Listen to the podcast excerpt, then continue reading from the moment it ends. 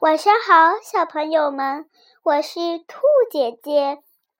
一年一年的过去了，学习又进步了。在这里，姐姐兔和妈妈兔来了。今天，姐姐再给你们讲一个故事，叫做《冰雪王国》。科瑞斯住在一座古塔里。古塔里面收藏着很多很多图书。一天，像往常一样，克瑞斯坐在落地窗旁的椅子上看书。突然，天突然下起雪了，鹅鹅毛般的雪花纷纷扬扬地飘落下来。忽然，一只雪白的小猫跳到了窗台上，请求克瑞斯的帮助。他说：“我来自冰雪王国。”冰雪女王把那里变得一点生气都没有了。小雪猫的话还没讲完，就被风雪卷走了。克瑞斯决定去帮助小雪猫。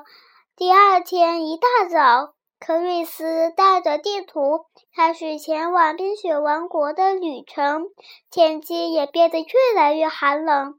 克瑞斯穿上了最保暖的衣服，可他还是觉得很冷。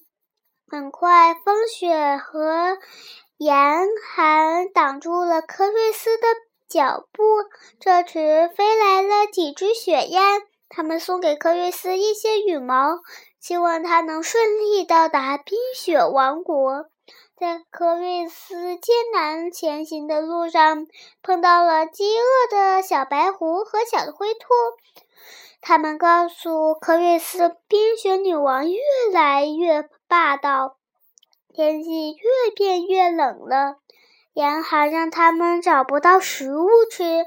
科瑞斯拿出自己的食品袋，把食物分给小动物们吃。我带的食物也不太多，可我绝不能让你们挨饿。”他说。小动物们非常感激。小灰兔送给科瑞斯一双暖和的手套。小白兔决定陪伴科瑞斯一起去冰雪王国。小白狐跳到他的肩头，把尾巴绕到他的脖子上，成了一条。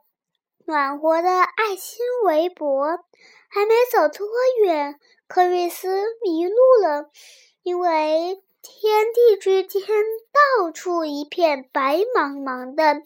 问问驯鹿吧，小白狐建议道：“它认得路，我们沿着它的蹄印去找它。”沿着蹄印，克瑞斯找到了一只驯鹿。驯鹿伤心地告诉他：“我是冰。”我是冰雪王国，是我的出生和长大的地方。可是后来，冰雪女王禁止我们在雪地上奔跑。不要难过了，我会请求冰雪王国取消他的禁令。圣说，驯鹿决定带克瑞斯去冰雪王国。他让格瑞斯骑到他自己的。背上很快就带他来到一座高大的冰雪宫殿。我们到了，看，那就是冰雪女王的王宫。驯鹿用鼻子指着宫殿说：“王宫银白色的宫墙反射出蓝莹莹的冷光，让科瑞斯感觉更加寒冷了。但科瑞斯不能退缩。”他鼓起勇气继续前进。他们沿着雪梯爬上去，到了雪梯的端顶，科瑞斯推开了一座冰挂的大门。回过头，科瑞斯跟驯鹿挥手告别，然后带着小白狐大步走进那座冰冷的宫殿。看，他看到了坐在冰水晶王座上的冰雪女王。小雪猫被拴在一根双链上，蜷缩在女王的脚下。我到这里是来是想请求您，女王陛下，请您取消对动物们的禁令，也请您放的小雪猫和克瑞斯的话还没说完，冰雪女王生气的叫起来：“你是谁？你怎么敢到我这里来发号施令？我我要把你也变成雪花！”冰雪女王用冰咒对准了克瑞斯，小白狐赶紧甩出毛茸茸的尾巴挡住了冰咒，冰咒瞬间破灭了。这时，克瑞斯知道他该怎样说服并帮助冰雪女王了。等等，他对女王说：“我给你带来了一份礼物。”礼物？女王很好奇。我从来没有说，从来没有人给我送礼物。好吧，给我看看。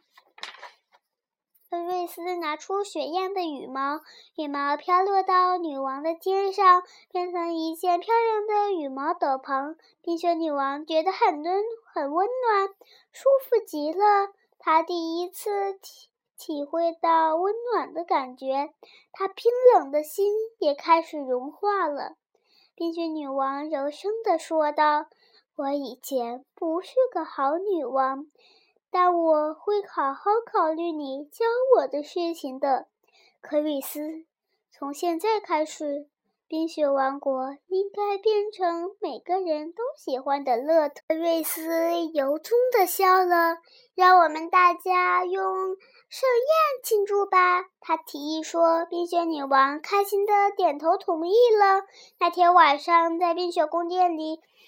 举办了一次盛大的庆祝宴会，冰雪女王还给了大家，还给大家准备了礼物。冰雪王国又变成一个快乐的国度，就像书上描写的那样。好了，小朋友，今我们今天的故事就到这里了，咱们下次见，再见。